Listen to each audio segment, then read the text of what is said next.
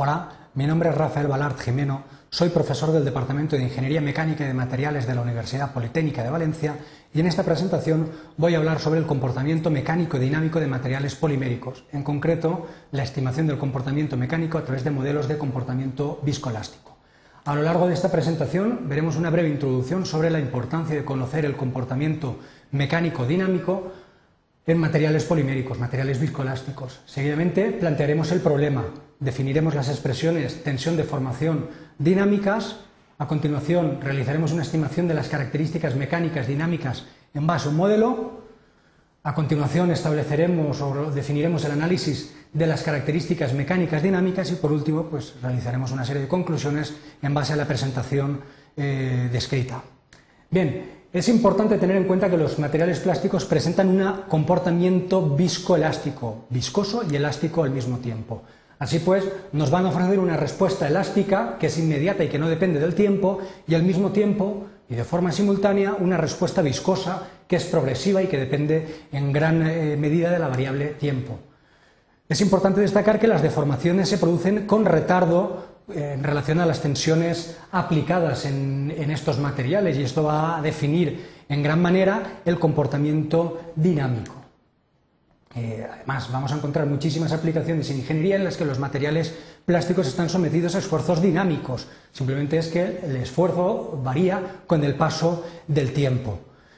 Entonces, pues es importante evaluar la respuesta del material frente a estados dinámicos sobre todo debido a su naturaleza viscoelástica. ¿eh? En este sentido, es posible llevar a cabo el análisis de la respuesta de los materiales viscoelásticos a partir de distintos modelos matemáticos que intentan explicar dichos comportamientos, como puede ser el modelo de Maxwell, el modelo de Calvin Boyd o distintos modelos combinados de mayor complejidad. Bien, el planteamiento es el siguiente. Un material polimérico cuyo comportamiento mecánico viene definido por el modelo de Maxwell se somete a una tensión variable de tipo senoidal. Vemos el modelo de Maxwell donde eh, apreciamos claramente la constante del elemento elástico y la constante del elemento viscoso. Cuando este material se somete a un estado tensional de tipo senoidal, sigma es igual a sigma sub 0 por seno de omega t más delta, vamos a intentar estimar la respuesta dinámica siendo sigma sub 0 la amplitud de la tensión aplicada, eh, omega la frecuencia de la onda senoidal, t el tiempo y delta el ángulo de desfase entre la tensión y la deformación aplicada. Bueno, pues en estas condiciones lo que nos pide es estimar las características mecánicas dinámicas, fundamentalmente el módulo de almacenamiento, E sub 1, módulo de pérdidas, E sub 2 y el ángulo de desfase eh, que viene definido por tangente de delta, en función de la frecuencia aplicada. Bien, en primer lugar vamos a definir las expresiones senoidales de las tensiones y las deformaciones dinámicas. Una expresión de tensión dinámica es la que nos eh, muestra el enunciado del problema, sigma es igual a sigma sub 0, seno de omega t más delta, mientras que la deformación eh, se encuentra desfasada con un retardo de un ángulo delta, con lo cual obtenemos una expresión del tipo epsilon es igual a epsilon sub 0 por seno de omega t. No hay eh, en este caso no hay un ángulo de desfase, puesto que se encuentra retardada con retraso con respecto a la tensión aplicada. La representación gráfica de la tensión es la que apreciamos en el gráfico, donde observamos la amplitud, sigma sub 0, y la deformación se encuentra desfasada a un determinado ángulo, en este caso un retraso de delta, con respecto a la tensión aplicada. Estas expresiones senoidales se pueden mostrar también en forma de número complejo, tal y como se puede apreciar para la tensión, sigma es igual a sigma sub 0 elevado a i y entre paréntesis omega t más delta, es la misma expresión senoidal en forma de número complejo y también la deformación se puede expresar en forma de número complejo. Epsilon es igual a epsilon sub 0 por e elevado a i omega t. Simplemente es para facilitar los cálculos a la hora de eh, aplicar el modelo matemático. Bien, si tenemos en cuenta el comportamiento general de un modelo de Maxwell, la expresión general que rige el comportamiento del modelo de Maxwell es la que se aprecia en la transparencia, que dice que eh, la derivada de la deformación en función del tiempo es igual a 1 partido constante elástica por la derivada de la tensión con respecto del tiempo más 1 partido por la constante viscosa por la tensión. Por otro lado, eh, anteriormente hemos visto la expresión de la tensión senoidal y de la deformación senoidal en forma de números complejos. Bien, pues teniendo en cuenta estas tres expresiones es posible obtener eh, a través de sustituyendo los distintos valores de tensión y de formación en forma de números complejos en la expresión general del modelo de Maxwell, una expresión desarrollada del modelo de Maxwell con las tensiones y deformaciones dinámicas. Así pues, a continuación marcamos con distintos rectángulos eh, y con distintos colores las partes correspondientes o las partes desglosadas correspondientes a cada uno de los términos de la expresión general del modelo de Maxwell. Operando y agrupando términos obtenemos una expresión de este tipo. Apreciamos claramente cómo hay un término que se repite en los dos términos eh, que se adicionan vienen marcados con un rectángulo de color amarillo y esto es lo que vamos a llamar el módulo complejo del material, puesto que representa el cociente entre la tensión aplicada y, el, y la deformación conseguida, sabiendo que está desfasada o adelantada la tensión con respecto a la deformación. De tal manera que esta expresión queda simplificada de esta manera. I omega es igual a I omega partido constante elástica por módulo complejo más 1 partido Em, constante viscosa por módulo complejo. Operando en esta expresión y agrupando términos, obtenemos una expresión como esta. I omega es igual a la suma de I omega partido constante elástica más 1 partido constante viscosa por el módulo complejo. Bien, el módulo complejo se puede expresar despejando esta expresión, eh, obteniendo una, una ecuación general que define el, módulo complejo de un material según el modelo de Maxwell.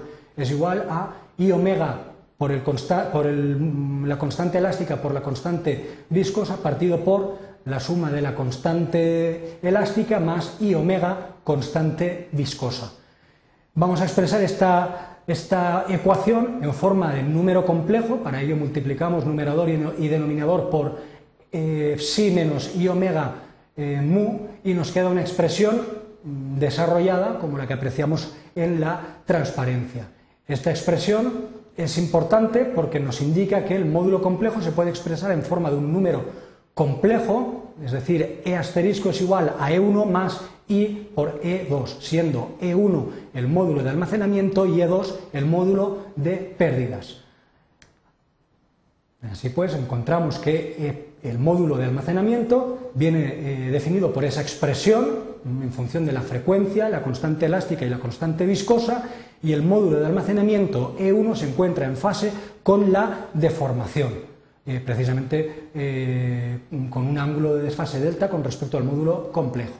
Mientras que el módulo sub 2 se define como módulo de pérdidas y se encuentra desfasado 90 grados con respecto a la deformación aplicada. Por último, el ángulo de desfase tangente de delta, representativo del desfase entre tensiones y deformaciones, viene definido como el cociente entre el módulo de pérdidas y el módulo de almacenamiento, quedando una expresión sencilla como la que se aprecia en el gráfico. Es igual a eh, la constante elástica partido por el producto entre la frecuencia y la constante viscosa. Estas tres son mm, los parámetros que definen las características mecánicas de un material plástico que, eh, que se rige por el modelo de Maxwell como comportamiento viscoelástico. Podemos apreciar también la evolución em, de estos tres parámetros en función de la frecuencia en un gráfico donde observamos cómo varía cada una de estas propiedades en función del logaritmo de la frecuencia. Así pues, apreciamos una representación gráfica del módulo de almacenamiento, línea de color azul, una representación del módulo de pérdidas, E2 de color rojo y por último la tangente del ángulo de desfase o tangente de delta, eh, como se puede eh, eh, evaluar en el, en el gráfico con una línea de color verde. Para ángulos elevados, perdón, para frecuencias elevadas, el módulo de almacenamiento es muy elevado, línea de color azul por encima de línea de color rojo, entonces el material presenta un comportamiento más cercano a la naturaleza elástica. Para frecuencias bajas eh, observamos, por ejemplo, que entre 0,1 y 10 la línea de color rojo correspondiente al módulo de pérdidas se encuentra por encima de la línea azul correspondiente al módulo de almacenamiento. Ello indica que el material tiene un módulo viscoso más alto, un módulo de pérdidas, que el módulo de almacenamiento. Y ello da lugar a un comportamiento más bien eh, viscoelástico, más cerca del comportamiento viscoso. Bien, en base a la información descrita a lo largo de esta presentación, es posible definir las siguientes conclusiones. La respuesta de los materiales plásticos o poliméricos no es inmediata. ¿eh? Tiene una componente elástica que es instantánea y una componente viscosa que es progresiva y que depende en gran medida de la variable tiempo. Por otro lado, la respuesta o deformación presenta un desfase importante con respecto a la tensión aplicada. Esta naturaleza viscoelástica afecta de una forma decisiva al comportamiento mecánico dinámico, es decir, deformaciones en función de estados tensionales dinámicos. Es posible predecir la respuesta de un material polimérico a partir de las expresiones generales de los modelos matemáticos, como puede ser el modelo de Maxwell, etc. Y a partir de estos modelos es posible, como hemos visto a lo largo de la presentación, estimar el módulo complejo E asterisco, el módulo de almacenamiento E1, el módulo de pérdidas e2 y por último el ángulo de desfase delta o la tangente del ángulo de desfase. Muchas gracias por su atención.